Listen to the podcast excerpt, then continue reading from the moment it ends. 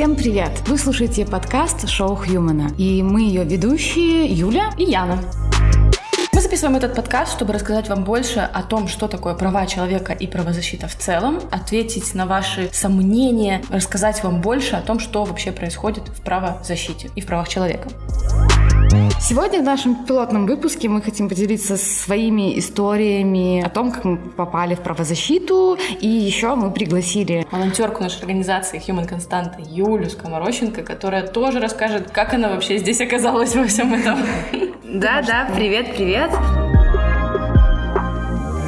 Вот точка входа у меня вообще была через кино. И когда я училась в университете, я думала, что я буду кинокритиком. Я пошла волонтерить на фестиваль Watch Dogs, документальные фильмы про права человека. И там я увидела фильм «Документальный шоколад», где обычные журналисты заинтересовались проблемой того, из чего, собственно, делают шоколад, как добывается какао для этого шоколада. И всплыло, что там работают дети на плантациях, и, и все очень плохо.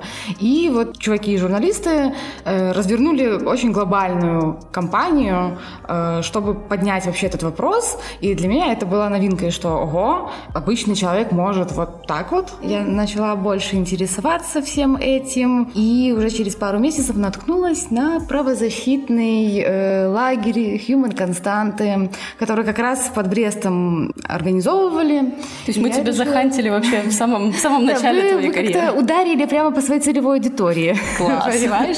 Потому что я сидела в Бресте, мне дико не нравилось, что происходит в Бресте, и то, что я остаюсь какой-то безучастный, потому что я работала на фрилансе вообще, писала тексты в стиле «Как посадить картошку». И я хотела вот что-то сделать в этом городе, чтобы мне было комфортно и интересно, и чтобы поднимать важные темы, вот в том числе и про права человека. Кстати говоря, до того, как я писала разные тексты э, для разных сайтов, э, я работала в хостеле, и на самом деле еще тогда у меня тоже было, было пересечение с правами человека, потому что нам в хостел нельзя было заселять людей определенной национальности. Какая жуть! Тогда я поняла, что что-то кажется, я пробиваю дно своих принципов. Вот. Юля, ты юристка? Э, нет, я не юристка. Я, я, я уже сказала про то, что я думала, что я буду кинокритиком. Да, я тоже не юристка. Просто есть такое какое-то мнение, что в правозащиту идут только юристы, да. а на самом деле, на самом деле это не так. Я вот тоже не юристка, я по образованию филолог, преподаватель английского, испанского и русского языков. Да, я тоже никогда не думала, что я буду работать в правозащитной организации. Сначала я занялась э, журналистикой судебной, можно сказать, я писала из судов. А до этого я 10 лет просто работала в офисе на всяких администраторских функциях, э, там, менеджер офиса, администратор офиса. Последняя моя работа была в большой аудиторской компании, одной из самых крупных в мире. Вот. Но все это было так нудно. Это очень, конечно, мои скиллы повысило и развило, и очень много, мне, много мне дало впоследствии в навыках именно менеджерских, но это было дико скучно, и мне хотелось сделать что-то более осмысленное. Я была немножко политической активисткой, то есть я там, я из России, и я участвовала в каких-то политических протестах, выходила на какие-то акции. Это все было скорее связано с политикой, но не напрямую с правами человека, да. То есть я тогда как-то даже не думала про правозащиту, про права человека. Ну, то есть мне там были свои какие-то идеи и ценности, но это скорее было, было про демократию. Вот. А потом в 2015 году я э, столкнулась с политическими заключенными. Я стала координатором проекта, который занимается переписками с политическими заключенными. И через вот это, скорее, я уже попала в правозащитный сектор. Я начала больше узнавать про то, что оказывается, есть какие-то права у человека. Вот. И потом, когда я как бы вот во всю эту историю ввязалась с правозащитой, я поняла, что, о боже мой, это, это оказывается, есть какие-то ценности, есть люди, которые их разделяют, и мне как бы было комфортно среди них, мне показалось очень круто, мне нравилось, потому что в этом был смысл. Вот. И впоследствии, да, я как бы вот от политического активизма, скажем так, переформатировалась и перешла в правозащитный сектор, переехала в Беларусь в какой-то момент, и сейчас вот только правозащитой в основном и занимаюсь. Я тоже не юристка. Юля, это юристка? Ох, как мы тут собрались, дамочки, по интересам. Нет, я тоже не юристка, я учительница. А, и ты тоже в правозащите. Ох, да. Ну куда же я еще могу Завязла пойти? по самое некуда. Расскажи, пожалуйста, о себе. Я там, как ты попала в правозащиту? Я уже заканчиваю свою двухлетнюю отработку учительницы в государственной школе. И правозащиту я попала потому что я хотела подарков. Интересненько. Честность, но я еще хотела уточнить, что если вдруг нас слушают э, люди из России или других стран, то отработка в Беларуси это... Обязательно. Да, Мне кажется, это нарушает Расскажи человека. немножечко, потому что это очень А, касается нашей темы сегодня. Если вы учитесь э, в университетах или в колледжах на бюджетной основе, то хотите вы или нет, вы обязаны отработать два года в том учреждении, куда вас отправят. Если бы я не отработала эти два года, то мне нужно либо выплачивать деньги университету, точнее колледжу, я оканчивала колледж, а, и в течение семи лет, если мой диплом не подтвержден вот этой отработки, то мой диплом будет недействителен, и я считаю, ну, что зря, что ли, это все было. Все не зря, все не зря, поэтому это было хороший опыт, больше не хочу. Never again. Да. Вернемся к подарочкам. Так что ты с подарочками расскажи. Где их раздают, где их брать? Оказывается, их нет. Оказывается, их нет, а я вот такая пришла. На самом деле, когда я приехала в Минск, я хотела что-то делать. Мне всегда было интересно просто чем-то заниматься. Я не могла определить какую-то стезю. Я просто хочу А ты уже работала учительницей? Да. Ну, а так как я еще работала учительницей, мне говорит, Юля, тебе нужно освоиться, тебе нужно время. Я уже влилась, все, я влилась, поняла, что мне не нравится, мне нужно тупо отработать, значит, я должна делать то, что мне нравится. И потом по какой-то вообще чудесной случайности я наткнулась на Human Константу и просто подписалась на рассылку. Я ее не, не всегда честно открывала, и просто вот в декабре 2019 я такая просматриваю рассылку вообще через предложение и вижу «Тайный Санта». А я такая думаю, блин, я никогда не играла в «Тайного Санту». Ну, я такая, ну, заполню анкетку. Ну, то есть я все равно в Минске ничем не занимаюсь, никого не знаю, но хуже точно не будет. Ну, не понравится, ну, ладно. А тут еще было так все по-человечески, то есть я заполнила анкетку то, что я хочу. Мне показали человека то, что хочет. То есть он меня не знает, я его не знаю, но уже все понятно, что дарить. Интер- Я такая, ого, а так работают Что люди? так можно было? Да, оказывается, вообще все хорошо. И я такая, ну ладно. И так вот я Подожди, попала. подарочек ты от ценного Санта получила? Да, получила очень классно, там столько веганских штук было. Это Класс, вообще класс, очень класс. удивительно. То есть ты просто... под- А как ты попала? Ты не помнишь, как попала на наш дайджест? Вот почему ты на него... Вот, и в чем момент, хоть убейте, я вообще не помню, когда, чтобы я вот целенаправленно там зашла на сайт или подписалась. Я уже помню, что у меня письмо на почте было.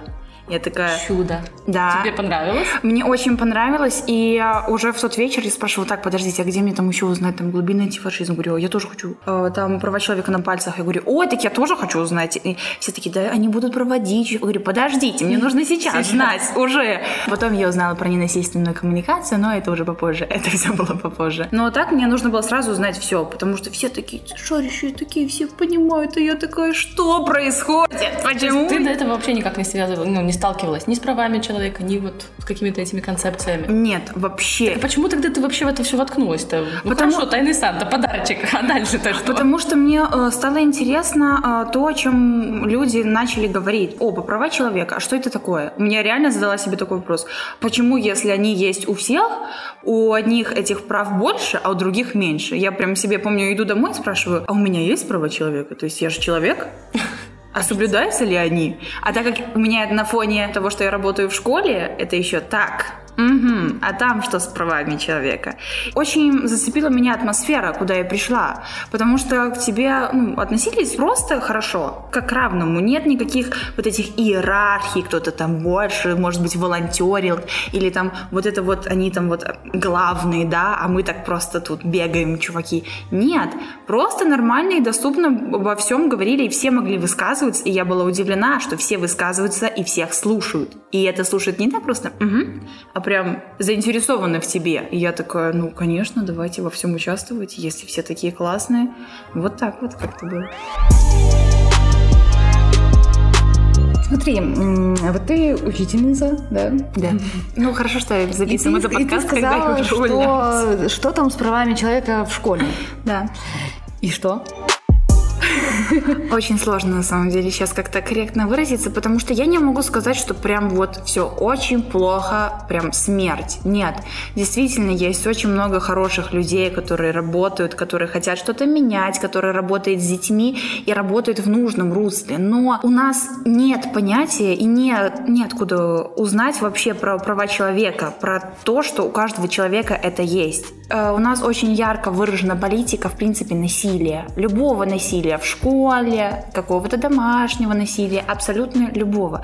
И от этого становится очень грустно, потому что права человека, о них даже не идет речь, когда не соблюдаются какие-то элементарные права, и нужно тебе с трудовым кодексом стоять. Извините, пожалуйста, но мне кажется, вы там что-то перепутали. Возможно, люди просто не знают, но также это госучреждение. Очень много рычагов давления, естественно, сверху. Слушай, ну вот mm-hmm. есть мнение, что в правозащиту идут только юристы, это такое mm-hmm. все сложное, документы, какая-то эти вот все э, законы, адвокаты, какие-то такие сложные штуки. Ты чувствуешь, что тебе не хватает юридического образования в правозащитной твоей деятельности? Жесткой нехватки в юридическом образовании у меня нет. В общем, нет. это миф. Миф. Нет. Развеиваем мифы. И поэтапно ты просто с этим а, сама знакомишься по мере а, твоего желания и твоих возможностей. И я считаю, что это вообще самое классное, что может быть, потому что, во-первых, так информация, ну, лично для меня очень хорошо запоминается. Да, я думаю, чтобы волонтерить особо не принципиально быть юристкой. Хотя у нас есть волонтеры и волонтерки с юридическим образованием, и я думаю, что, в принципе, конечно, правозащита это для юристов и юристок это интересное и перспективное направление, потому что тут тоже много, конечно, про права. Угу. Обращения какие-то, жалобы, э, письма, доклады, отчеты. Аналитика. Да, аналитика. Даже. Там иногда может пригодиться юридическое образование. Но в целом э, наши волонтеры и волонтерки, я думаю, делают не только этого, очень много разных задач, э, которые может сделать вообще любой и любая. Я бы даже так сказала, что очень много есть задач, которые как раз вообще никак не пересекаются, наверное, с э, юридическим полем. Естественно, что если ты работаешь или волонтеришь в правозащите, и ты хочешь что-то донести до людей, что ты используешь ну, технологии для этого. Чтобы использовать технологии, нужны и красивые картинки, и классные видосики, и подкасты тоже. И это уже абсолютно другой э, набор скиллов, которые тоже можно с успехом применить э, в правозащите. Чем ты занимаешься? Я в правозащитной организации. И, и сразу такое... А ты что, юристка? Ну вот, да. да. Вот, и как бы и объяснить порой тяжело, что я как бы нет, не юристка, но, блин, это не только про юристов. И есть много вот этих вот точек входа. Но да. у нас так сегодня получилось, что у всех точка входа human константы. Ну, я не совсем human константа. Скорее, последнее пока что, на чем я э, остановилась и закончила. А вот эм, смотри, наверное, последний будет такой вопрос про... Вот мы нашли точку входа, поговорили про то, что это не только про юристов, что, в принципе, это не страшно.